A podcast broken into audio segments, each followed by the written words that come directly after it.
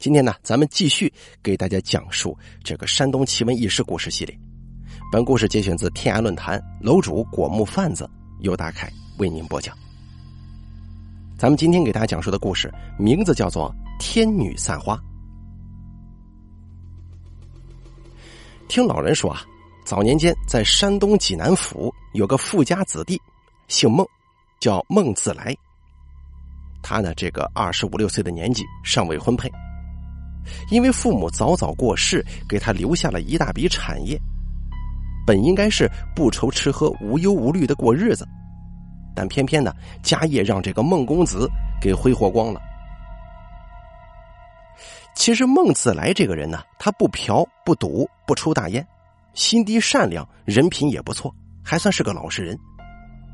但唯独有一点不好，就是他这个人呢，视茶如命，就是喝茶。茶壶从来不离手，有事没事就冲两泡，拿喝茶当饭吃，就连做梦的时候都在咂巴着嘴品茶。他家业没败的时候，孟公子整天在书房里头摆弄茶叶，而且只喝最贵的、最好的，次一点的茶连嘴都不沾。家里专门养着人给他从全国各地采办名茶，祖上留下的买卖从来不管。产业也不打理，天天就是邀几个茶友，从早到晚聊天喝茶，一泡接着一泡，也就三四年的光景吧，家业就败了。家业败了之后，孟子来把田地祖宅都卖了，还上账，自己在城东租了个小破草房，萧索的过日子。离家的时候啥都没带，却还带着自己的茶壶。这没钱的日子紧巴巴的，你别说上品的茶叶了，就连普通茶馆的茶都喝不起。孟子来茶饮上来的时候，就找个货站、茶馆或者说饭庄在门口蹲着，等伙计出来把那些泡过的茶叶沫子泼在大街上的时候，他就凑上去，满地找出一点干净的、囫囵的，放在自己茶壶里头，回家烧水再冲上，以此来过过瘾。这一天，孟子来的茶虫又钻上来了。他猫在一家货站门口，等伙计出来泼茶叶沫。过了一会儿，伙计端着盆出来，把隔夜的茶水泼了。孟子来赶忙冲上去就扒了。而这副光景啊，正好被货站本家掌柜撞见了。掌柜的坐在门里头，远远的看见孟子来穷酸的趴在地上。仔仔细细的，就跟捡宝贝似的捡那茶叶沫子，又一眼看见他手里攥着的那把茶壶了，不由得脸上一惊。他抬手指着孟子来，招呼伙计说：“快点，把他请进来。”原来这个货站掌柜名叫江富达，是当地的一个富户，家里有一个饭庄、三间货站的买卖，是个本分的生意人。以前孟家的人也专门托他给孟家采办过茶叶等物事。今天他恰巧在这个货站谈完买卖，一眼就认出了孟子来手里的那把茶壶。那是当年他亲自去南方宜兴给孟家采办的一把紫砂供春壶。这把壶有年岁了，而且出自名家之手，价值连城。所以，江掌柜马上让伙计把孟子来请到屋里落座，沏上好茶。孟子来看见新沏的上好茶水，这眼珠子都放绿光啊，没怎么吹凉，就赶紧往嘴里吸溜。两个人一边喝茶，这个江掌柜就一边作揖，说了：“敢问公子手上的茶壶从何而来呀？”孟子来端着茶，叹了口气。把自己家的经历怎么来怎么去说了一遍。江掌柜的听了之后连连摇头，大为惋惜，但又心生恻隐，就又问道：“公子在品茶之道上耗费如此，想必现在早已颇深了吧？”孟子来笑了笑说：“ 不瞒您说，鄙人还真的有点小伎俩，愿博掌柜的一乐。”江掌柜一听，哟，还有小伎俩。可以展示一下吧。孟自来呢，就请这个江掌柜拿布条蒙上自己的眼睛，让伙计在茶盘里摆上一溜茶杯，每个茶杯分别沏上不同种类的茶。只见孟子来摸索着，把鼻子往茶盘里一伸，深深的嗅了一嗅，然后坐正身子品一品，张口就流利的依次报出每个杯子里沏的是什么茶，以及茶的产地和采摘的月份。江掌柜跟伙计看的是连连称奇呀，见他既然有如此这般能耐，就收留他在店里帮忙，干干茶叶采办、打打杂之类的活而这个孟子来呢，也比较勤快，有眼力劲儿，再加上他凭借着品茶辨茶的本事，给货站寻了不少好茶，添了不少红利，啊，江掌柜自然高兴。自从被货站收留之后。孟自来的茶饮也收敛了不少，虽然喝茶还是很勤，但不挑了，什么茶都喝。日子一天天的过去，江掌柜对孟子来是越来越亲，待他如自家人一般。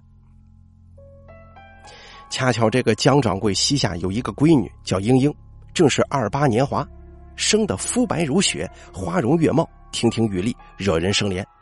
而且这姑娘人心也善。他呢，对待下人和伙计，满脸笑盈盈的，啊，从来不摆什么小姐架子。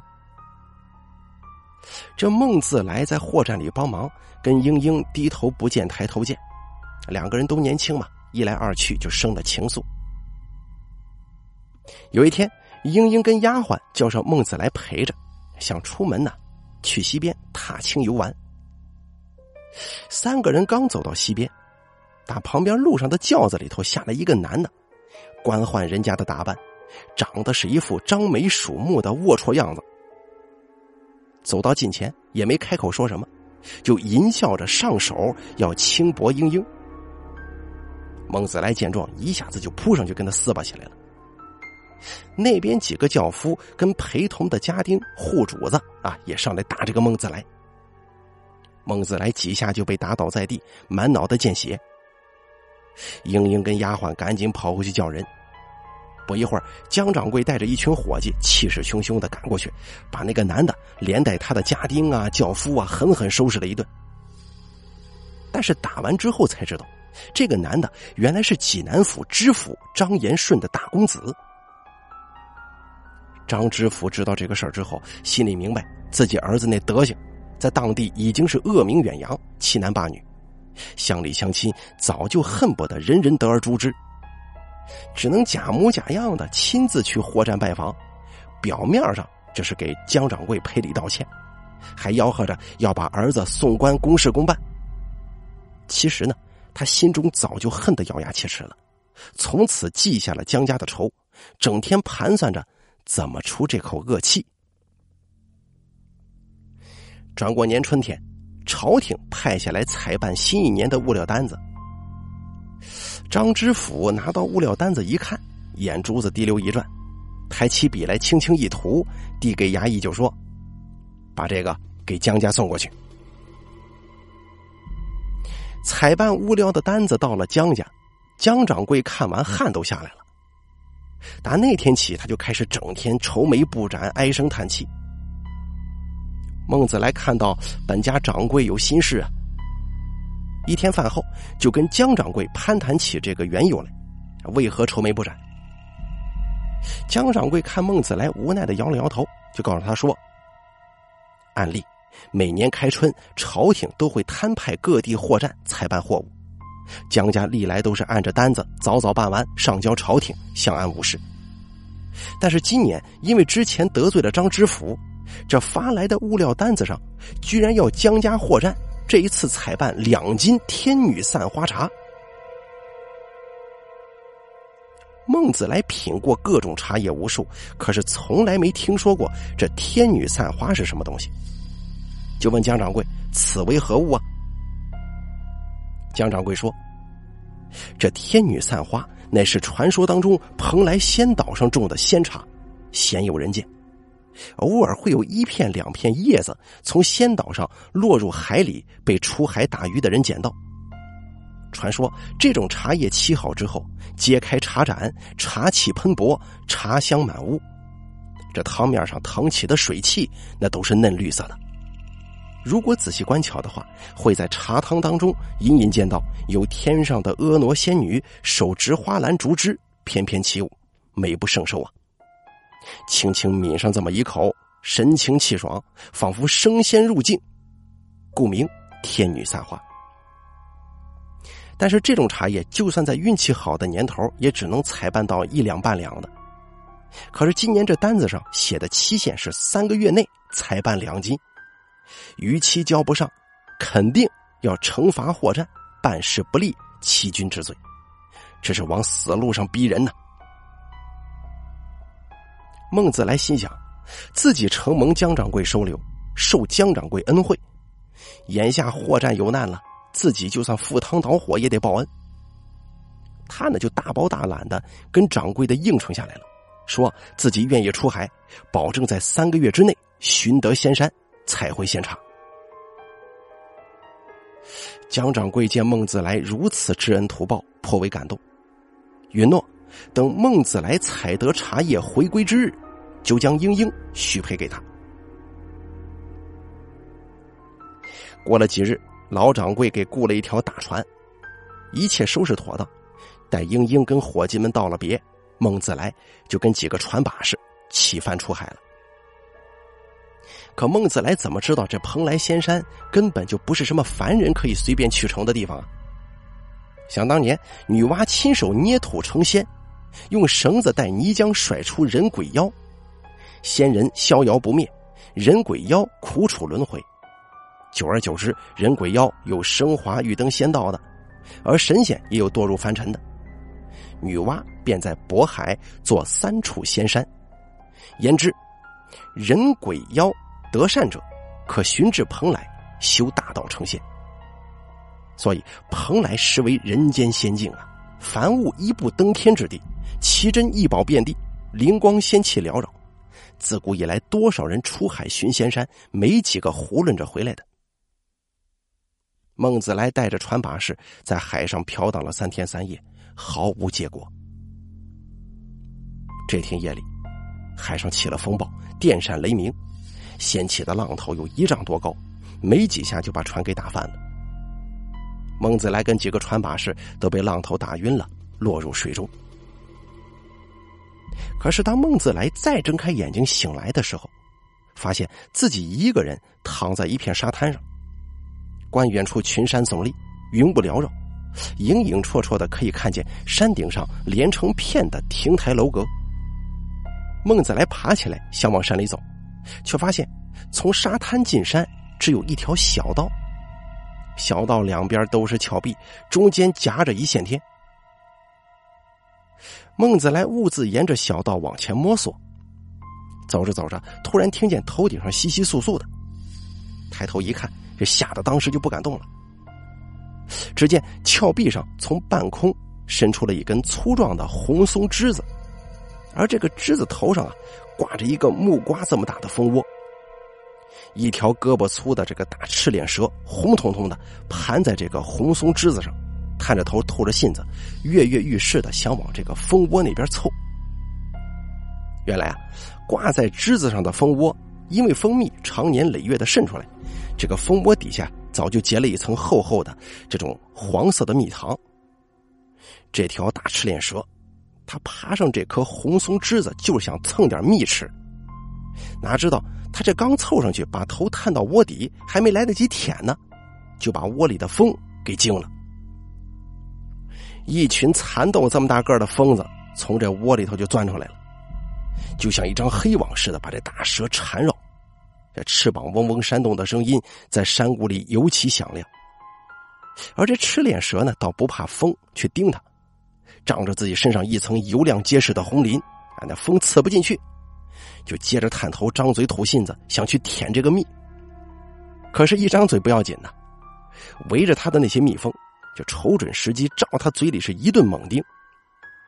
赤脸蛇一疼，缩起身子来。一昂头，对着蜂群喷出熊熊的一根火柱子来了，把这波蜂呢烧得够呛，蜂在火里被烧得噼里啪啦的，就跟雨点似的落在地上。但赤练蛇的这口火焰无意间的把松树枝子给烧断了，只听咔嚓一声，整个枝子连同蜂窝和蛇一起从悬崖上掉了下来。这蜂窝落到地上跌碎了，整窝的蜂一下子全炸过了，黑压压的一片，跟一阵邪风似的扑上去，就把赤练蛇全身都给盖起来了。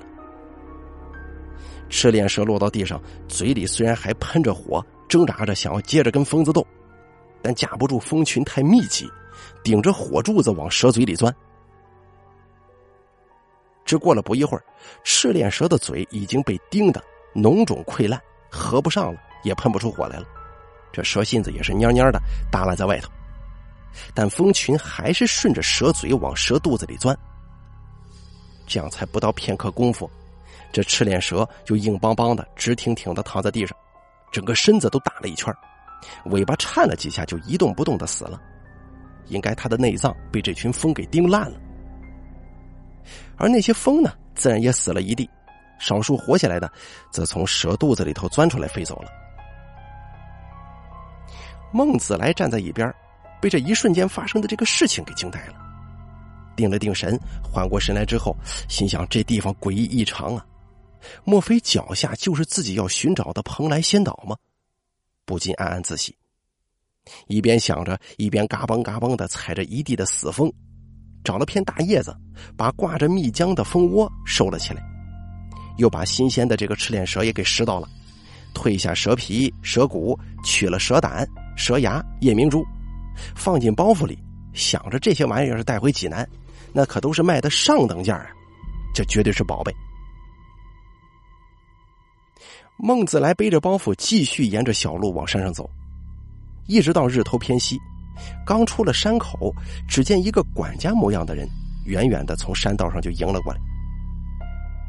还没等孟子来开口说话，就对他深深的做了一揖，说道：“我是刘府的管家，我家老爷特意差我在这迎公子入山。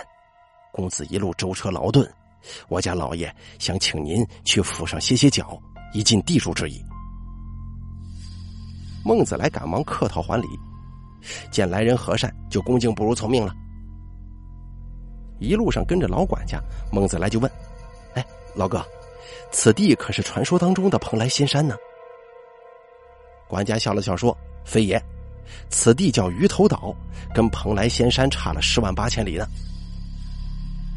孟子来一听，心中凉了半截，但不管怎样，已经到了这个地方了。就暂时呢，先跟着这个老管家去刘府看看，这到底是个怎样的所在。两个人一路聊着天沿着山道，不一会儿到了刘府。敲开山门，孟子来被管家引着进了刘府富丽堂皇那个三进的大院子。刘老爷正在厅堂端坐等着，一见孟子来进屋，就起身作揖，深深拜谢。孟子来又不免一番客套啊，但是摸不着头脑，就问：“刘老爷，您何故谢我呢？”刘老爷开门见山的介绍说：“他们家姓刘，本是前朝江南大户，因为躲避战乱，全家乘船去东营避难。可谁知在海上迷了方向了，误打误撞到了这个岛上，见岛上风光无限，与世隔绝，索性就在这住下了，世世代代隐居于此。”与中原鲜有交流，与世无争。孟子来当时就插话了：“哎，刘老爷，您怎么会知道我今天要上岛呢？”刘老爷接着说：“啊，实不相瞒，这个鱼头岛进岛出岛只有一线天的一条山路。可十多年前啊，不知道从哪里来了一条赤练大虫，霸住了山道，喷烟吐火，吃人害人。”这搞得岛上的人呐，已经十多年没人出去过了。岛上的人拿这蛇一点办法都没有。于是呢，我只能每天都派管家到山口守着，盼着哪天有能人进岛收拾了这条蛇精。今天终于盼到了，当然要谢过公子大恩呐。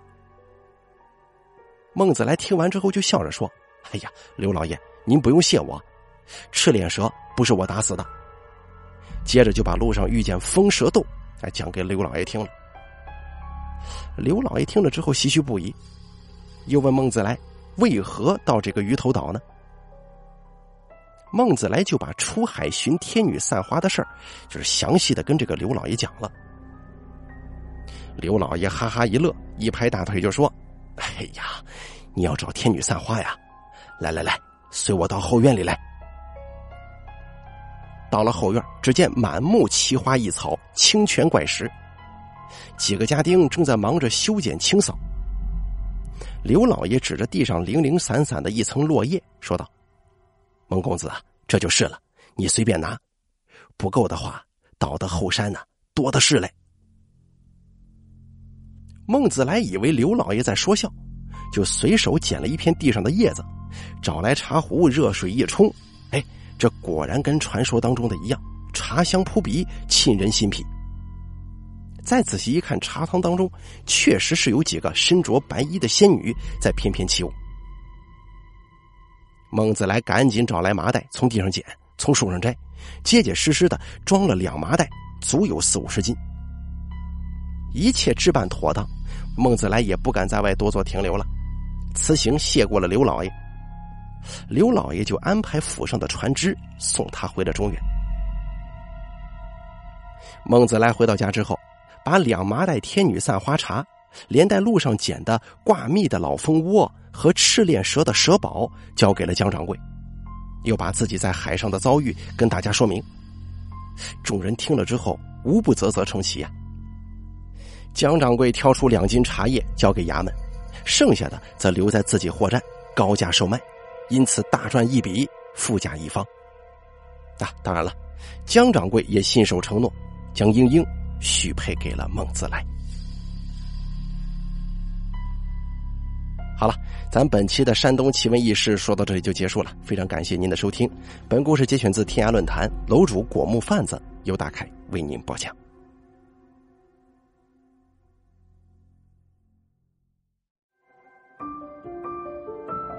本期故事演播完毕。想要了解大凯更多的精彩内容，敬请关注微信公众账号“大凯说”。感谢您的收听。